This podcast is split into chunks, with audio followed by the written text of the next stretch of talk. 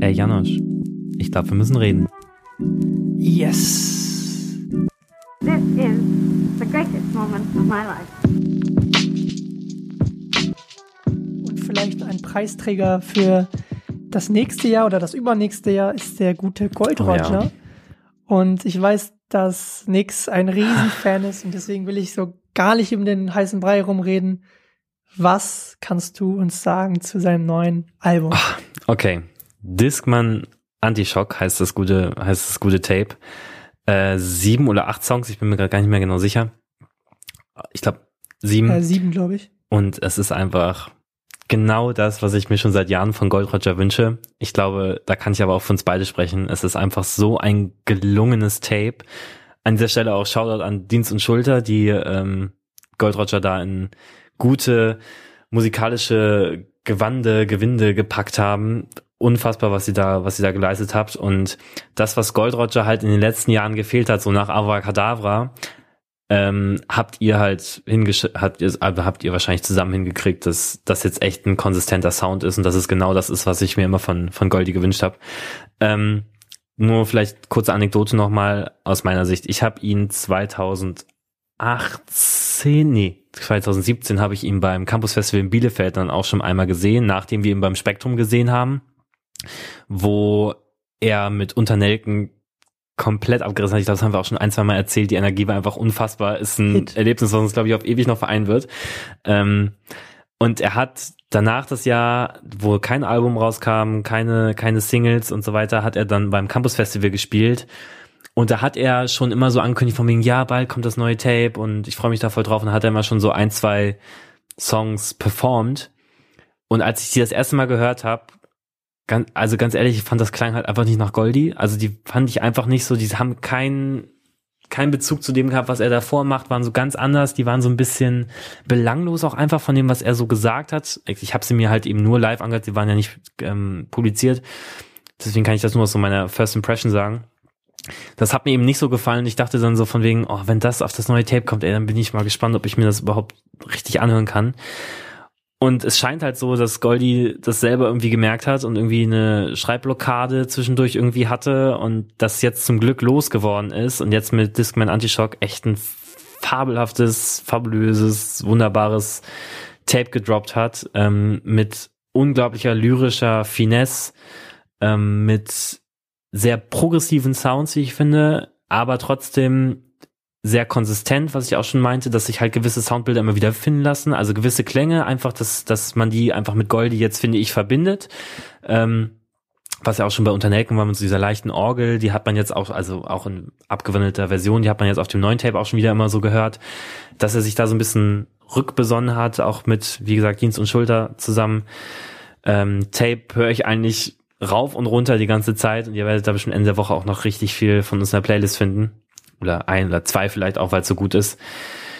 Moderne, moderne Poesie, wer sich aufbeat, wer sich das anhören will, hört sich Discman Antishock an.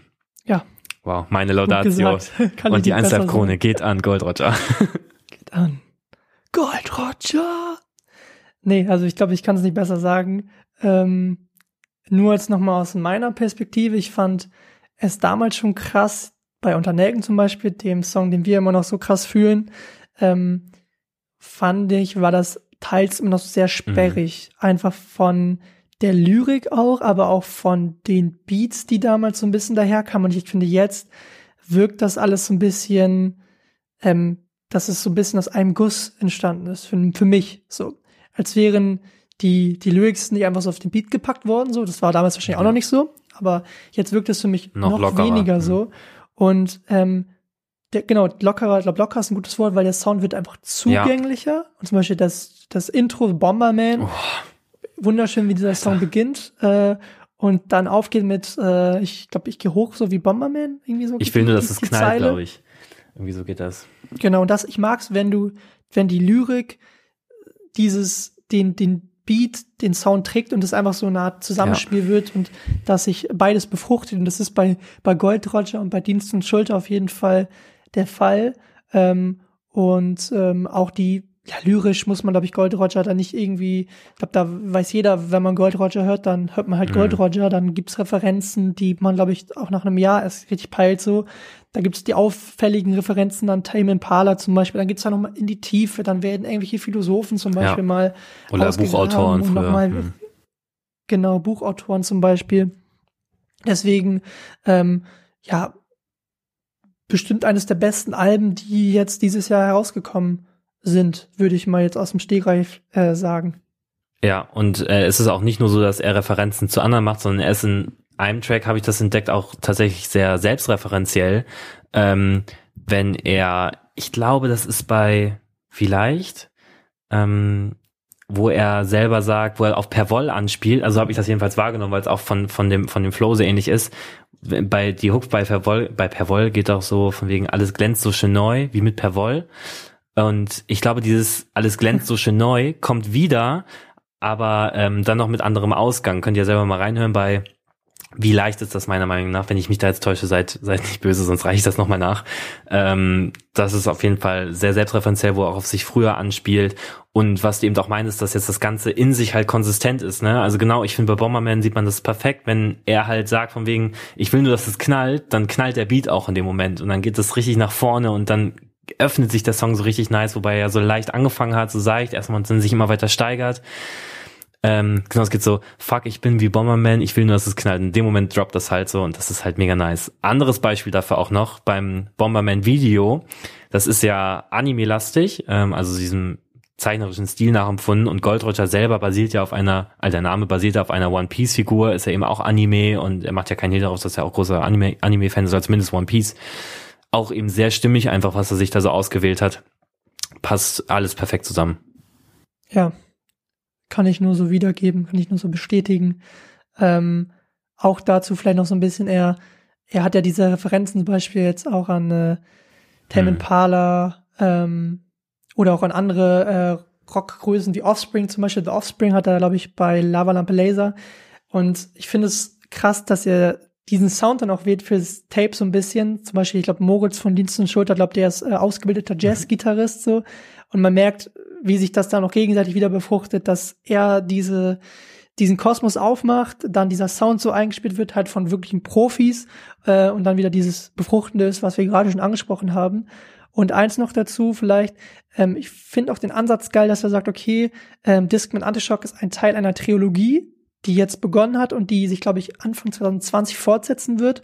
Ähm, da mal eine Frage an dich, wie findest du, dass er diesen Ansatz da wählt und nicht sagt, okay, ich hau jetzt das Album einfach raus und pack zum Beispiel fünf, sechs Songs noch mehr rauf? Also es ist ja sowieso ein Trend, dass man ja immer, dass die Songs erstens ja kürzer werden, dass man ja die, dass man ja auch Single für Single eher so für sich stehen lässt. Und er hat jetzt ja auch drei Singles im Vorfeld rausgebracht und Bomberman ist ja jetzt die vierte Auskopplung, so, so gesehen, wenn man jetzt das Video sieht. Äh, damit kannte man ja schon über die Hälfte des Tapes eigentlich, ähm, mit Release, vor Release. Und das schenkt halt, finde ich, vor allem bei Gold Roger macht es Sinn, weil das jedem, jeder Single und jedem einzelnen Song nochmal das, das Augenmerk darauf lenkt und die Bedeutung beimisst, die dieser Song eben auch verdient hat. Also ich finde allein durch die Poesie, durch die Lyrik und eben jetzt auch durch dieses Soundgewand von Dienst und Schulter muss man jedem Song, finde ich, die volle Aufmerksamkeit mal schenken und das ist nichts, was einfach so nebenbei läuft, sondern das hat echt die volle Aufmerksamkeit verdient und äh, deswegen finde ich das mit diesen wenigen Songs in wenigen, in, klein, in kleineren Abschnitten finde ich die bessere Idee und passt passt total zusammen. Ähm, besser als wenn ich mir das jetzt so, wenn ich mir jetzt so 17 Songs ähm, am Stück anhören soll. Ich meine, gut, man könnte es trotzdem in drei Teilen hören, aber das macht ja niemand. Also wenn das ganz draußen ist, dann höre ich es auch ganz, dass es oder dass der Zuhörer gezwungen wird, jedem Song einfach ein bisschen genauer zuzuhören und dass die Aufmerksamkeitsspanne auch noch getragen wird. Wir Menschen im Internet haben ja eine immer geringere Aufmerksamkeitsspanne und dass er so jedem einzelnen Song eben eine größere Bedeutung zumisst und das finde ich eben sehr gelungen und ist auch nötig, wenn man Gold Roger hört. Aber lass die Hände weg im Ja. Internet, ne? Ups. Äh, ich finde es auch geil, dass er das so gemacht hat, auch einfach aus dem Grund, wie du schon angedeutet hast, wenn man sich überlegt, jeden Freitag kommen neue Alben raus mit 15 bis 35 Songs teilweise, ja.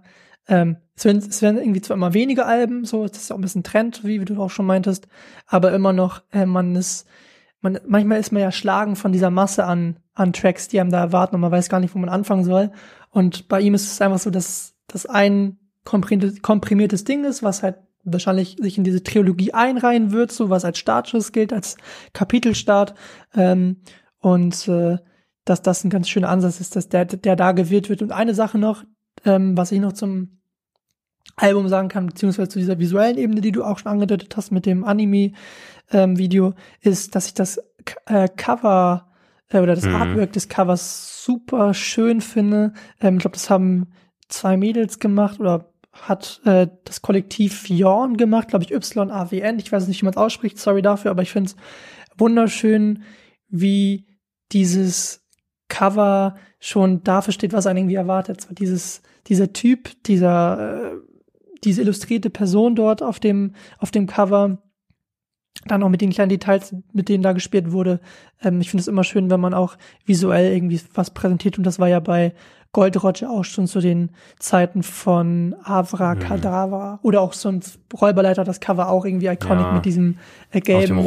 Ähm, gelben, mit der gelben Jacke und dann äh, diesen, glaub, den Badmintonschläger, ich weiß es gar nicht mehr aus dem Kopf, ähm, auch irgendwie iconic. Ich finde es immer cool, wenn Künstler auch irgendwie eine visuelle Ebene ähm, präsentieren. Ja, eben das mit diesen ganzen, also das Cover, es war halt bei Gold Roger noch nie unnötig vollgeklatscht, es war halt immer, fand ich schon recht also relativ clean halt. Das jetzige Cover finde ich ist auch sehr clean. Da ist ja viel Fläche und äh, dann eben diese Illustration. Das hat da immer schon ganz gut zusammengepasst. Und jetzt zwischen den zwischen den beiden Alben Abracadabra, ich glaube von 2016, 17, 16 wahrscheinlich. Ähm, 16. Und Discman Antishock ist ja nur eine Single erschienen. Äh, Kommst du mit? Hieß ja. Und die, ja, die ist Stimmt. ja noch zwischendurch erschienen und da dachte man sich nämlich noch so von mir, okay, jetzt kommt Krass. ja bald was und kommst du mit, habe ich nämlich damals, weiß ich auch, bei Listen to Blog reviewed, weil ich den auch schon so nice fand und da habe ich mich halt schon auf alles gefreut, was noch kam, aber der Song stand halt immer so ein bisschen für sich. Also ich weiß nicht, ob er da gerade in dem Moment irgendwie was verarbeiten musste, aber der Song ist auch von der Lyrik her passt ja schon eher zum Neuen, also eher zu Discman Antishock als zu ähm, Avracadabra, finde ich. Und den Song habe ich auch so viel gehört. Wenn jemand von euch mal Herzschmerz hat, hört euch diesen Song auf jeden Fall an.